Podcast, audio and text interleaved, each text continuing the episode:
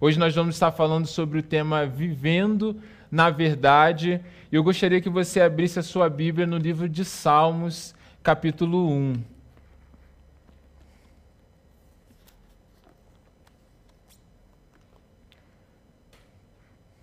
Esse tema Vivendo na Verdade é um tema que norteia toda a nossa vida cristã.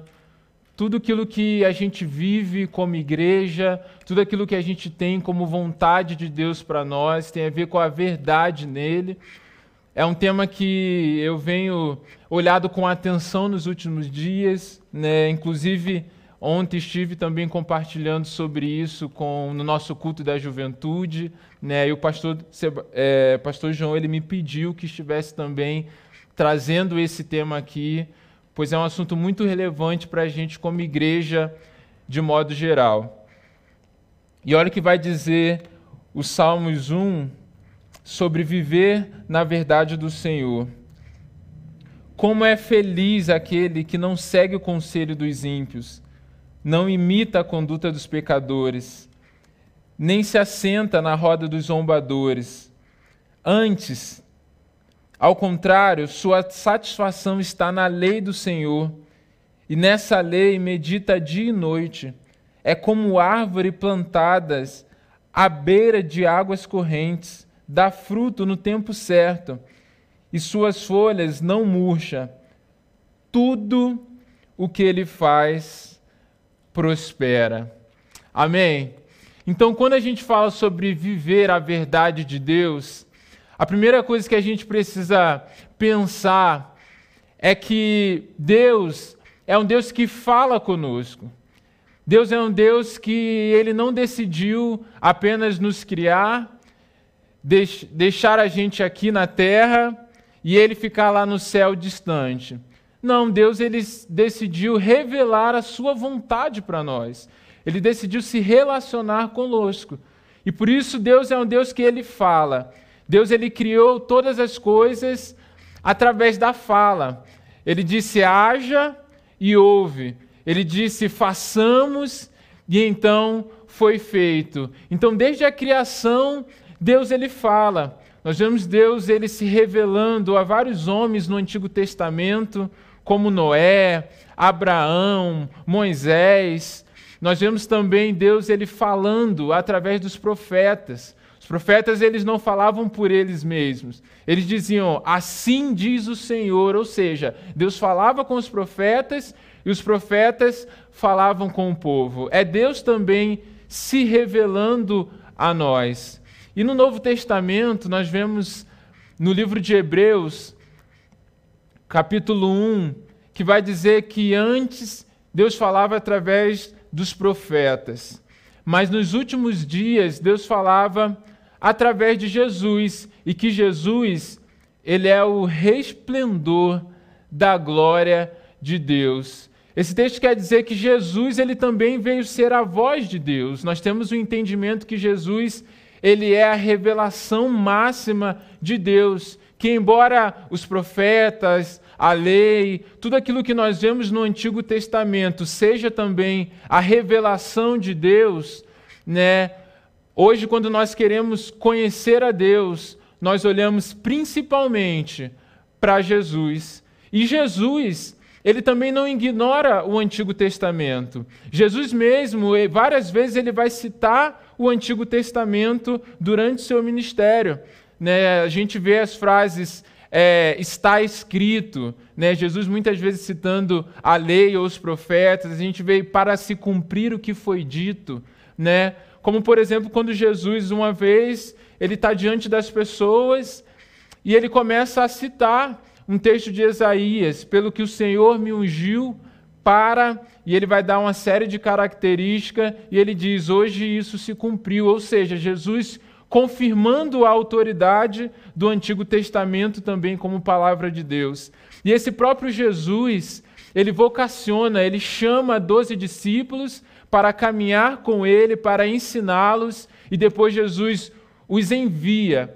Né? Jesus os é, envia para dar continuidade ao seu ministério, para que, com a capacitação do Espírito Santo na vida deles, eles também pudessem declarar a vontade de Deus também, e foram esses que também escreveram né, o Novo Testamento, que nós temos também como a verdade de Deus para nós. Então a Bíblia é a palavra de Deus para nós.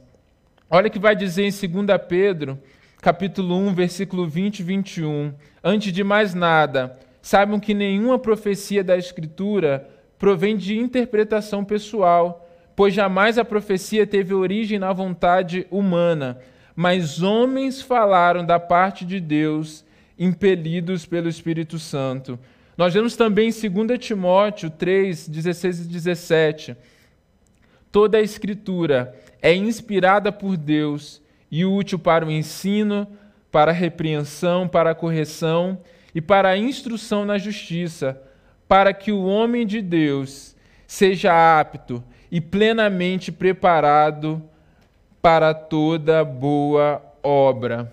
Então Deus ele decidiu se comunicar conosco, usar homens, como nós vemos, por exemplo, o apóstolo Paulo, que Deus se revela a ele e também é um dos homens usados para revelar a palavra de Deus a nós. Deus decidiu usar homens que não escreveram a partir de um intelecto humano, mas escreveram a partir de uma capacitação do Espírito Santo, e essa é a Bíblia.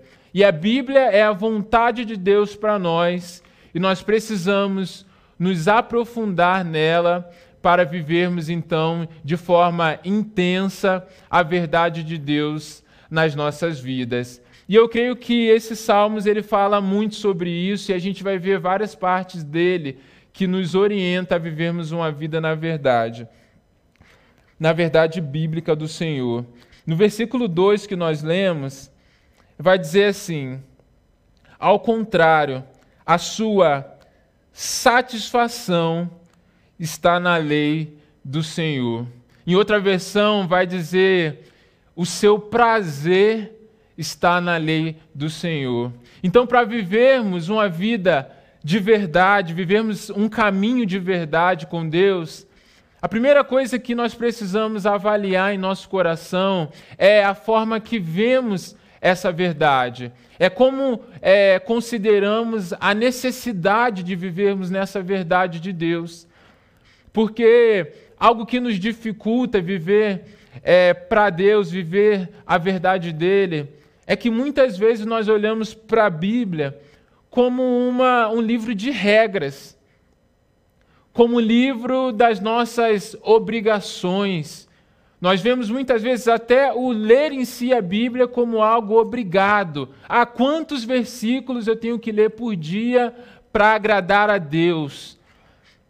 E muitas vezes, quando nós vemos a Bíblia apenas como uma obrigação, como uma regra, nós transformamos a Bíblia num fardo pesado que nós temos que carregar.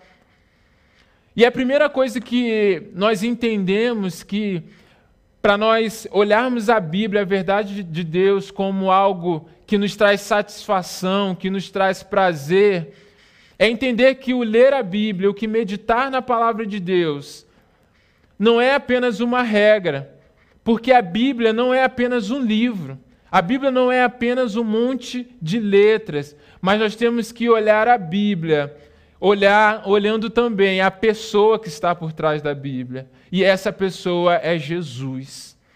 Quando nós estamos lendo a Bíblia, nós não estamos apenas buscando uma informação, mas nós estamos nos relacionando com Deus. Eu gosto muito de uma frase que eu ouvi uma vez, que é: se você quer ouvir Deus falando com você de forma clara, de forma audível, leia a Bíblia em voz alta. Eu acho que é muito legal a gente pensar dessa forma, que quando estamos lendo a Bíblia, na verdade é Deus falando conosco, é Deus se relacionando conosco através da Sua palavra. Agora, quando nós não conseguimos enxergar dessa forma, aí nós vivemos apenas como uma obrigação. E aí muitas vezes nós, na nossa humanidade, na nossa carne, temos o desejo de fazer coisas E aí, quando nós não temos satisfação nessa palavra, nós achamos que a Bíblia é, estraga prazer.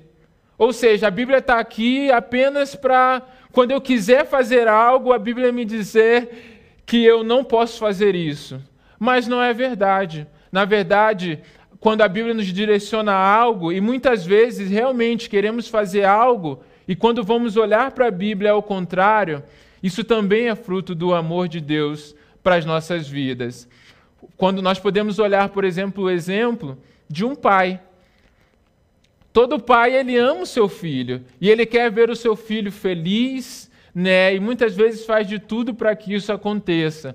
Mas quando uma criança, um bebê que está ali naquela fase engatinhando, aquela fase da curiosidade, né? E aí a criança tem alguma coisa com tomada. Eu não sei o que, que é, mas ela quer brincar na tomada. E aí ela vai se aproxima da tomada para pôr a mão. O pai ele deixa apenas porque a criança acha que ela vai ser feliz fazendo aquilo, que ela vai se divertir fazendo aquilo, não. Mas o pai vai lá e tira. A criança, ela chora, ela não gosta mas o pai sabe que aquilo vai fazer mal para ela. Assim, muitas vezes é a vontade de Deus para as nossas vidas. Deus, ele nos ama, Deus, ele vê aquilo que a gente não vê. E muitas vezes a verdade bíblica é uma orientação para que a gente não ande de forma errada, para que não sejamos enganados pelas nossas vontades, porque Deus ele sabe aquilo que nos faz mal, ele sabe aquilo que vai nos prejudicar e aquilo que é um caminho de morte. Então nós precisamos encontrar essa satisfação em Deus. Mas também existe um outro extremo, que não é ver a Bíblia como obrigação, mas é entender que a verdade bíblica tem a ver com sentimento, ou seja, eu não quero ser um religioso que cumpre a verdade de Deus como ritos vazios, com a falsa devoção, mas eu acabo entrando naquilo é, de que, ah, eu. Hoje eu não estou muito com vontade de fazer e Deus conhece o meu coração. É aquilo, olha, eu eu não vou buscar tanto hoje, eu não preciso obedecer porque Deus ele não quer que eu faça obrigado, Deus quer que eu seja sincero. Mas só que muitas vezes na, na tentativa de servir a Deus ou de obedecê-lo com sinceridade, nós acabamos caindo nesse sentimentalismo, que é viver a nossa vida baseado não naquilo que é verdade, mas no nosso sentimento momentâneo.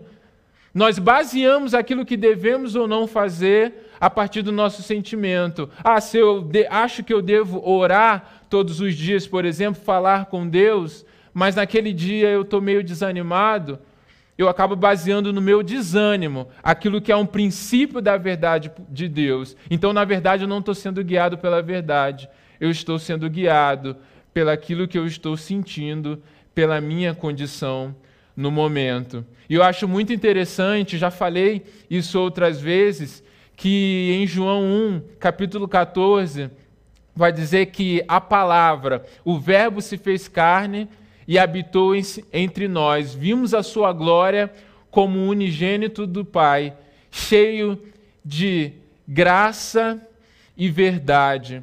E eu acho muito interessante como Jesus manifesta a vontade de Deus com graça e verdade. Quando Jesus ele encontra com a mulher pega em adultério, por exemplo, ele diz para ela: "Olha, eu também não te condeno".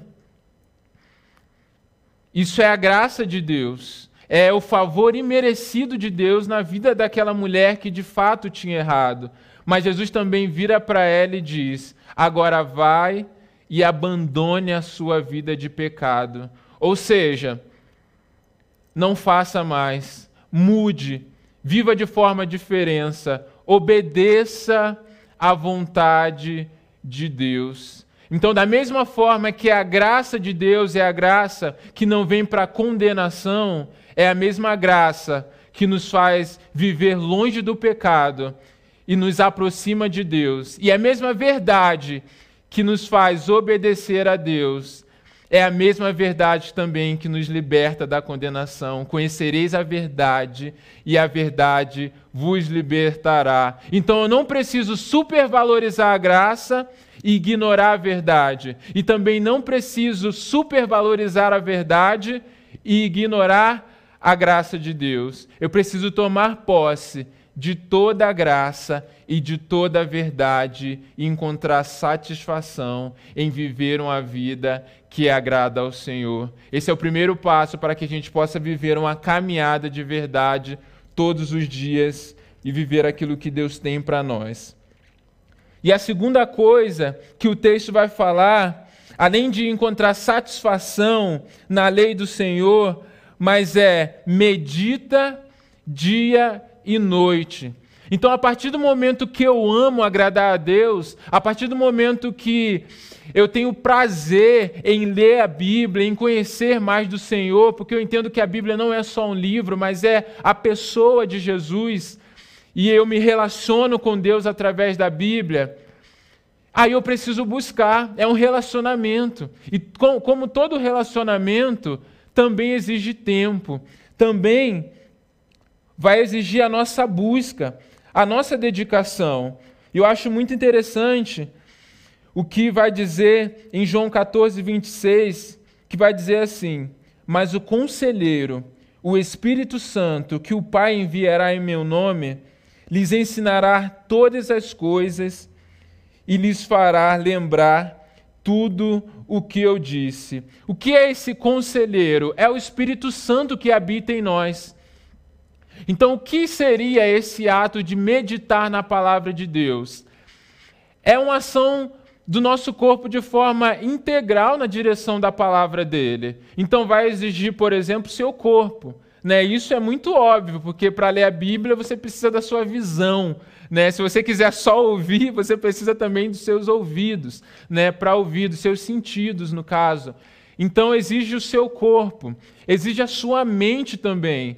Quando a gente está estudando a Bíblia, a gente não entra num tipo de transe espiritual e Deus ele começa a falar com a gente. Não, a gente precisa entender. A gente usa a nossa razão. A razão ela não é uma inimiga da fé. A razão ela foi criada e nos dada por Deus também. Então faz parte de todo o processo de meditar, a gente entender, a gente ler com atenção, a gente focar toda a nossa mente também naquilo que estamos fazendo. E o Espírito Santo, o que ele faz? Acho bem legal porque esse versículo que a gente leu fala que o Espírito Santo ele nos lembra. E aí o que é lembrar? Lembrar é trazer de volta na memória. É algo que um dia eu já soube, é algo que um dia eu já vivi. E aqui no caso, algo que um dia eu já li, que algo que Deus já falou comigo de alguma forma e o Espírito Santo ele traz a memória novamente. E a pergunta que fica é: como o Espírito Santo ele vai conseguir me lembrar de algo que eu nunca li antes? Que eu nunca busquei antes, que eu nunca tive uma experiência com aquilo.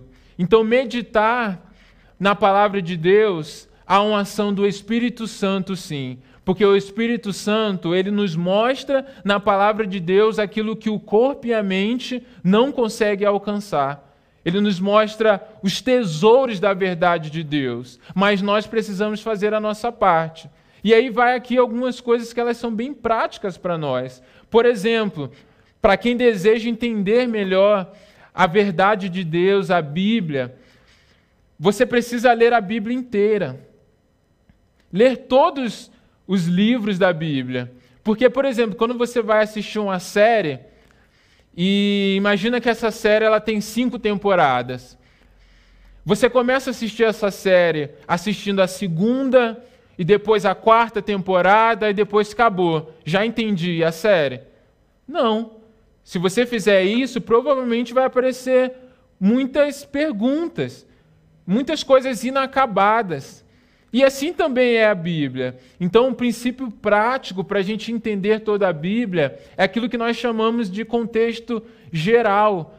É entender tudo aquilo que a Bíblia fala. Isso vai nos fazer entender os versículos, os textos que nós lemos. Isso também vai nos prevenir de cometer alguns erros. Porque às vezes lendo um texto ou parte de um versículo, é um erro muito comum isso na história né, da igreja. Pegarmos um texto às vezes pequeno e tirarmos ele de todo o contexto e criarmos conclusões a partir daquilo que a gente leu, quando na verdade, às vezes, no próprio contexto do texto ou no contexto geral da Bíblia, nós vemos claramente é, a verdade de Deus sendo aplicada de forma diferente. Isso também evita a gente de cometer alguns erros e entender de forma equivocada a verdade de Deus para nós. Outra coisa, além de ler a Bíblia completa, é lê-la sempre, é ler diariamente. Porque, como eu falei, eu posso decorar a Bíblia inteira e ter toda ela na minha mente, mas meditar não para na mente. Então, o Espírito Santo ele pode falar comigo algo novo todos os dias, mesmo com alguém que já decorou a Bíblia inteira. O Espírito Santo ele pode trazer verdades que de forma nenhuma o meu intelecto humano pode alcançar. Então, para isso, eu preciso ler a Bíblia toda, porque às vezes o mesmo texto que você leu em uma fase da sua vida, em um dia da sua vida, Deus pode querer falar algo diferente, algo específico, em outro tempo da sua vida, em uma outra situação que você está vivendo, porque Deus tem resposta para nós todos os dias. E aquilo que foi escrito há dois mil anos atrás continua sendo relevante hoje. Né? Uma outra fase, frase que eu já ouvi que eu acho muito interessante é que a Bíblia é mais atual do que o jornal que será lançado amanhã. Então, vale a pena lermos a Bíblia, meditar na vontade do Senhor todos os dias. E aí a gente vê também que Deus usou pessoas para desenvolver conteúdos de suporte, como comentários bíblicos. Nós temos uma Bíblia em ordem cronológica que nos ajuda a entender também a ordem dos acontecimentos, que facilita a interpretação de, algumas, né, de alguns textos e dicionários bíblicos, vários tipos de suporte que não substituem a Bíblia, mas que nos ajudam a entendê-la, nos ajudam a nos aprofundarmos nela. E um ao outro também, coisa prática, que é bem comum, eu gosto de fazer isso, é fazer perguntas para a Bíblia. É quando você lê um texto, você não parar apenas no que você está lendo, mas usar aquilo que acontece de dúvida, aquilo que você não conseguiu entender direito e se aprofundar naquilo. Quando a gente tem dúvidas daquilo que o texto fala, isso não é falta de fé. Isso não é que você está duvidando que a Bíblia é a palavra inerrante de Deus. Não é. É porque, de fato, algumas coisas, num primeiro olhar, é difícil a gente é, conseguir pegar toda a verdade contida nos textos bíblicos. Mas quando tiver uma pergunta, use a pergunta como um combustível para que você é, busque ainda mais, para que você se aprofunde ainda mais. E eu já tive várias experiências de ter dúvidas na Bíblia e buscando ainda mais outros trechos que falavam sobre os mesmos assuntos, eu consegui obter a resposta da minha dúvida na própria Bíblia. Então, isso é um, algo muito legal de se fazer, e eu tenho certeza que fazendo isso, você vai se aproximar mais do conhecimento de Deus, no conhecimento de Jesus, se aprofundar nas verdades dele e se relacionar também com Deus melhor é, conseguindo interpretar certo aquilo que ele está falando com você. E a quarta dica que eu quero te dar, e essa é muito importante: a Bíblia não é um livro de teoria. Já falei isso aqui. A Bíblia não é apenas informações vazias, mas a Bíblia é a minha história e é a sua história. Então, quando eu olho para a Bíblia, quando eu leio um texto, quando eu aprendo algo, eu preciso perguntar: o que é que isso tem a ver comigo? O que é que esse princípio que a Bíblia ensina tem a ver com a minha vida? O que é que aqueles que foram aprovados por Deus na Bíblia fizeram que eu preciso fazer também? Ou seja, a Bíblia, aquilo que eu aprendo da Bíblia, precisa me levar a um posicionamento prático, precisa me mover a fazer algo. Eu não posso apenas aprender algo na Bíblia e se tornar uma teoria, legal, já sei. Não. Então, a partir do momento que eu entendo que a Bíblia é minha história, que é a revelação de Deus para mim, tudo aquilo que eu aprendo, tudo aquilo que eu leio, eu preciso me perguntar: o que eu preciso fazer para chegar nessa verdade? O que eu preciso renunciar para chegar nessa verdade? O que eu preciso moldar na minha vida para trilhar um caminho de verdade? E é isso que nós precisamos fazer. Porque veja o que o texto de Salmos vai dizer. Ele diz: Feliz é o que não segue o conselho dos ímpios, não imita a conduta dos pecadores, nem se assenta na roda dos zombadores. Então a gente vê segue, a gente vê imita e a gente vê se assenta. E aí vai dizer ao contrário. Ou seja, eu não deixo que aquilo que me leve para um caminho ruim eu não me, levo, não me deixo influenciar, eu não me deixo mover por aquilo que é um caminho contrário à verdade de Deus, pelo aquilo que envolve o pecado. Mas eu me deixo influenciar pela lei do Senhor, que é verdade. Ou seja, aquilo que não me movia, aquilo que me movia não me move mais. Agora eu sou movido pela verdade do Senhor. E Tiago ele vai falar muito bem sobre isso. Tiago ele vai dizer: sejam praticantes da palavra e não apenas ouvintes.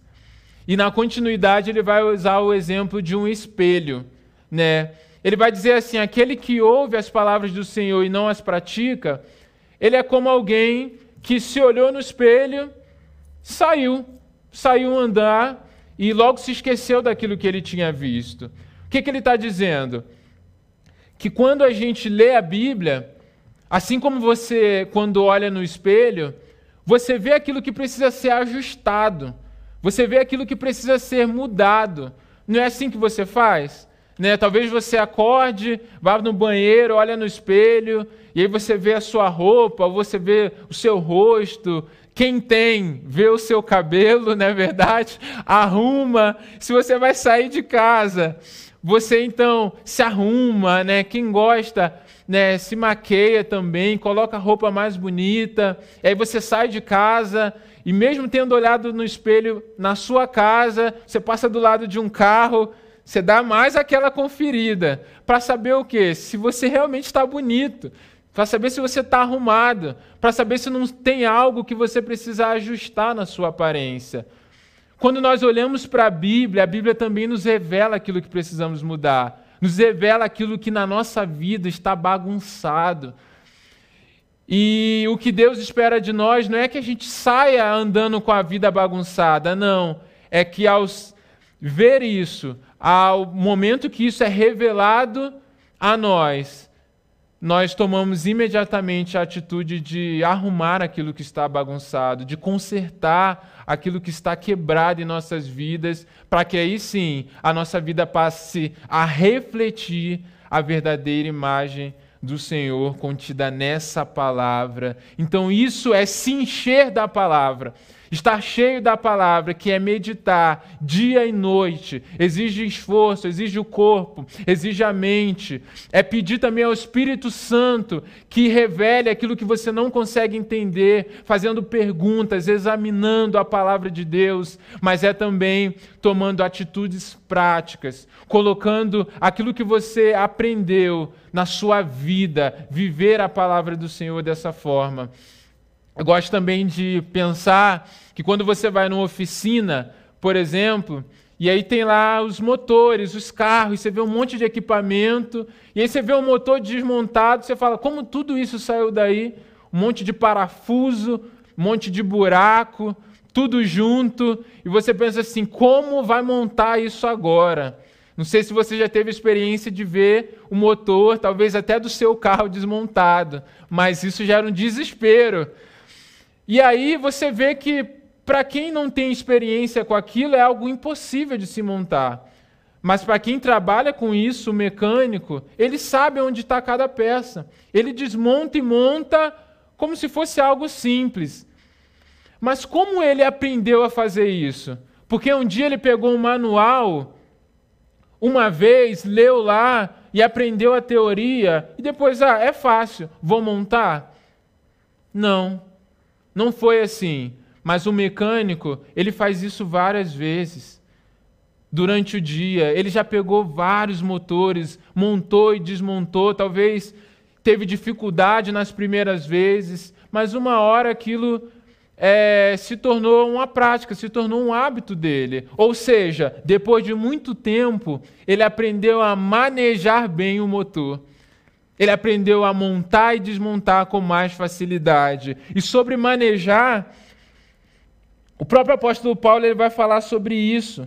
Ele vai falar que nós devemos também nos apresentar como obreiros aprovados, que não precisamos nos envergonhar, mas que maneja bem a palavra. Então precisamos manejar bem a palavra, mas manejar bem a palavra não é pregar bem a palavra, mas é estarmos cheios dessa verdade, é estarmos é, tão cheios dessa verdade que a amamos, que a buscamos sempre e que a nossa vida, as nossas atitudes é, demonstra que realmente essa palavra está em nós, que realmente vivemos um processo nessa palavra. E aí aonde está o pregar? O pregar se torna consequência de estarmos cheios na palavra. Quando estamos cheios na palavra, quando estamos vivendo essa palavra sempre, a gente começa a transbordar dessa palavra. E essas verdades que são preciosas para nós, a gente não consegue guardar.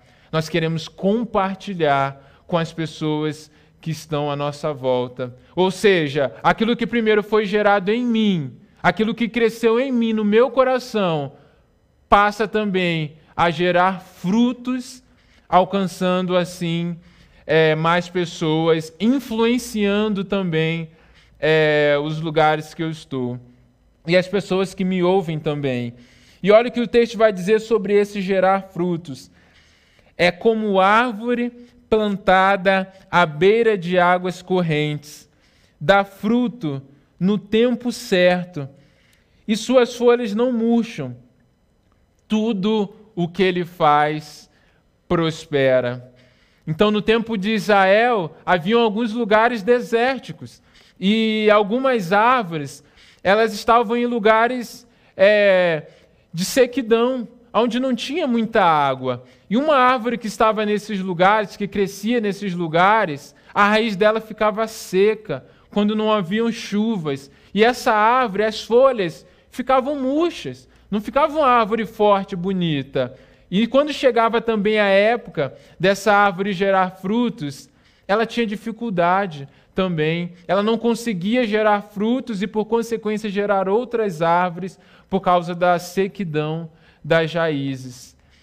Mas as árvores que estavam à beira de águas correntes eram árvores fortes, eram árvores que as folhas estavam bonitas e, na época de dar frutos, elas geravam muitos frutos. Por quê? Por estarem com as raízes saudáveis, com as raízes regadas Todo o resto estava também saudável e muitos frutos eram gerados através dessas árvores. Eu creio que Deus também está nos ensinando a estarmos com as nossas raízes firmes nas águas da verdade, nas águas de Jesus, nas águas da palavra de Deus, daquilo que Ele nos revelou, para que assim a nossa vida também gere novos frutos.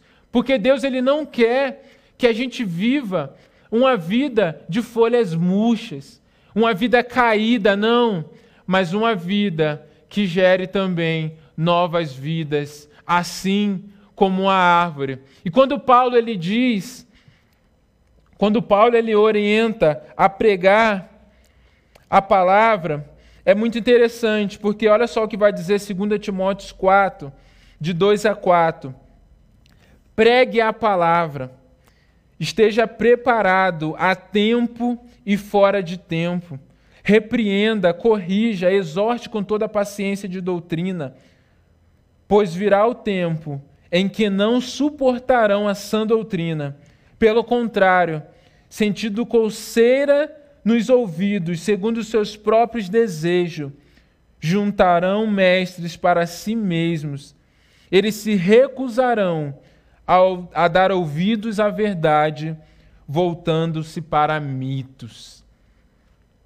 O apóstolo Paulo está ensinando um jovem, Timóteo, e está incentivando Timóteo a pregar a palavra em um tempo muito difícil. Ele está direcionando Timóteo a se encher dessa verdade, a gerar frutos através da palavra. Há um tempo de muitas folhas murchas, porque Timóteo era jovem.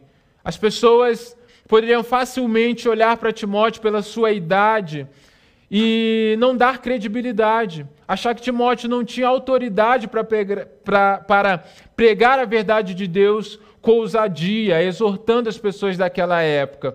E também ele exorta que haviam pessoas que estavam rejeitando a verdade de Deus, pessoas que estavam procurando mestres para si mesmo. O que, que isso quer dizer?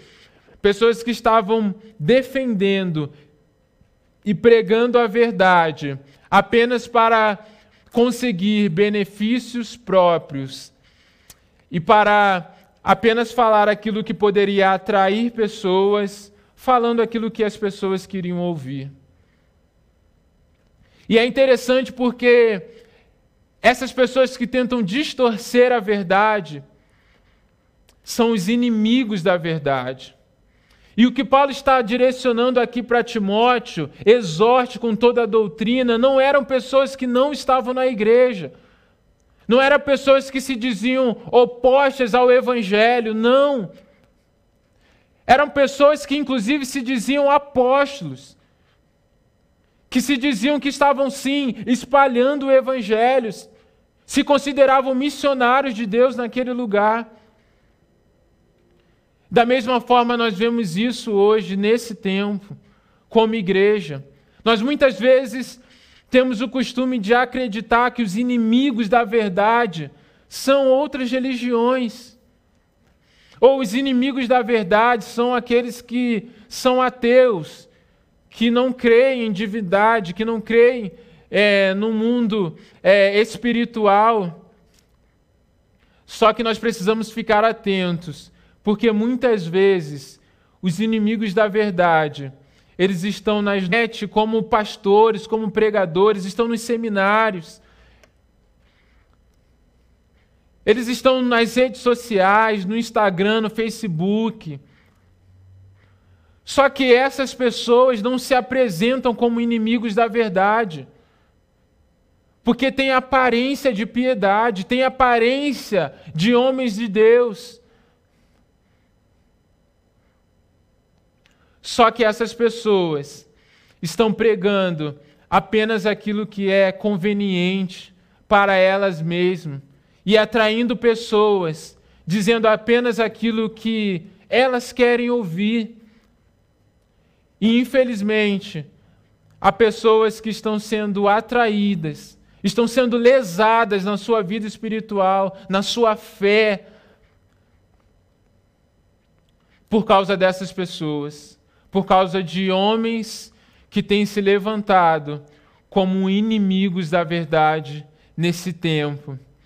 E nós, que somos a igreja do Senhor, precisamos nos posicionar para que a nossa vida de verdade e o entendimento da verdade, para que a igreja do Senhor nos dias de hoje, cheio da palavra de Deus, ela esteja capacitada e habilitada para julgar os seus profetas, para avaliar aquilo que tem sido profetizado nos dias de hoje. O próprio apóstolo Paulo, na sua carta aos Coríntios, ele vai dizer: enquanto um profeta está profetizando, escolham alguns para que estejam avaliando a profecia, para que se avalie se realmente aquilo que está sendo falado não é apenas um recorte do Evangelho, não é apenas uma verdade equivocada, mas que o evangelho que esteja sendo pregado seja a verdade completa de Deus, seja toda a verdade, não seja apenas aquilo que vai atrair pessoas, aquilo que vai agradar os ouvidos, não, mas pregue a verdade, exorte, E o que ele está dizendo aqui também não é apenas uma exortação a partir de um pensamento humano. Quando Paulo ele orienta a Tito, refute. Ali o refutar não é apenas contradizer, não é apenas chegar a dizer assim: olha, eu penso diferente, eu penso dessa forma. Não. Quando Paulo está dizendo refute, exorte em doutrina, Paulo está dizendo coloque à prova, investigue. Sabe quando você vai em algum comércio e você paga com a nota alta, talvez de 50, 100 reais, e essas pessoas, talvez por até muitas experiências que já tivemos de notas falsas serem impressas, elas são orientadas a conferir. E é uma nota, se você colocar ela na lâmpada, você consegue ver ela e avaliar alguns traços que só colocando na luz você consegue enxergar se ela é falsa ou se ela é verdadeira. E as pessoas muitas vezes fazem isso.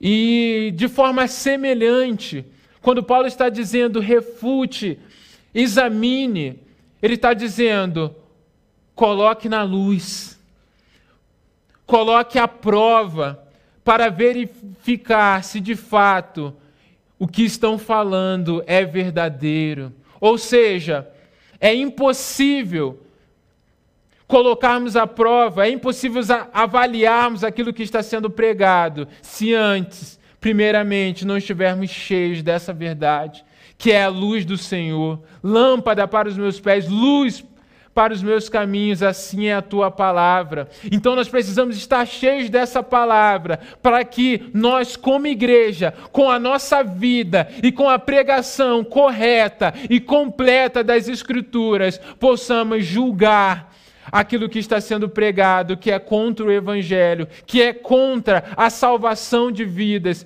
que é contra aquilo que Deus vem revelando em toda a nossa história. Nós não podemos aceitar um outro evangelho que não seja o evangelho de Jesus Cristo, aquilo que Deus nos revelou a nós. Por isso temos que tomar posse de todo zelo e de toda a nossa dedicação de meditar nessa verdade dia e noite, para que de fato sejamos árvores que geram frutos, porque evangelho de recortes, evangelho que é apenas conveniente, evangelho que fala apenas aquilo que vai agradar pessoas, mas que não gera transformação, que não influencia a pessoa a ter uma vida melhor, a mudar, a vencer o pecado, é o evangelho de folhas murchas. Mas aqueles que pregam a verdade, eles também são aqueles que influenciam outras pessoas a buscar essa verdade. O apóstolo Paulo, ele poderia dizer assim: Olha, falem aquilo que eu estou dizendo a vocês. O apóstolo Paulo, ele era um homem inspirado por Deus. Ele poderia dizer, Timóteo, ó, fale para eles o que eu estou te falando. Mas ele diz: examine as Escrituras. Ou seja, o próprio apóstolo Paulo, ele diz para Tito, ele diz para Timóteo buscarem na Escritura. Agora nós perguntamos: o que é que nós temos feito com essa verdade? Porque o apóstolo Paulo ele também vai dizer em Romanos: Eu não me envergonho do Evangelho, porque ele é o poder de Deus para a salvação daquele que crê. Ou seja, pregar um evangelho que gera frutos. Também não é pregar apenas é um conhecimento teológico, um conhecimento profundo, mas que para na letra. É ter o zelo pela palavra, mas também temos um coração aberto ao mover do Espírito Santo do Senhor, ao poder, ao dunamis de Deus, porque os apóstolos ao mesmo tempo que eles pregavam a verdade de Deus contida nas Escrituras, eles também manifestavam o poder do Espírito Santo contidos nessa palavra. Ou seja, a palavra de Deus tem poder para curar, para libertar, para salvação, para mudar a realidade, para mudar a sua família. Não é apenas um conhecimento vazio que nós queremos experimentar, mas nós queremos ver essa palavra entrar na sua vida e mudar do caos para a luz do Senhor. Creia nisso. Receba essa palavra em nome de Jesus. E pregue também essa palavra com ousadia. Avalie aquilo que você está ouvindo. E eu não falo apenas aquilo de fora, mas eu falo para você que nos ouve como Igreja Batista em Santa Felicidade. Nós aqui como pastores. Nós queremos que você leia a Bíblia, para que quando também nós estivermos pregando, você confira se de fato aquilo que nós estamos falando é verdade, porque temos nos esforçado para pregar tudo aquilo que Deus tem revelado a nós através da Sua palavra e pregar também com vida, ou seja, primeiro Deus fala conosco e nós nos empenhamos em viver essa verdade e por isso temos autoridade para pregar essa palavra com fogo, com ousadia, desafiando também para que você e a sua família vivam essa palavra. E nesse tempo, eu quero orar nesse sentido. Eu quero orar por três coisas. A primeira, a Bíblia diz que a fé, ela vem pelo ouvir. E ouvir a palavra de Deus. Eu quero orar para você que precisa de salvação, para você que precisa mudar totalmente a realidade que você está vivendo, para você que não consegue sentir essa, essa satisfação que diz aqui, mas que tem ido para caminhos longe de Deus, tem feito coisas que Deus desagrada, e você quer entregar a sua vida a Jesus nessa noite, quer se entregar a Ele, você que quer se entregar a Jesus, Talvez você já tenha vivido com ele, já tenha frequentado a igreja, mas você se afastou. Você perdeu aquele primeiro amor. Hoje a palavra de Deus quer te confrontar, quer te trazer de volta aos passos do caminho que Deus preparou para a sua vida.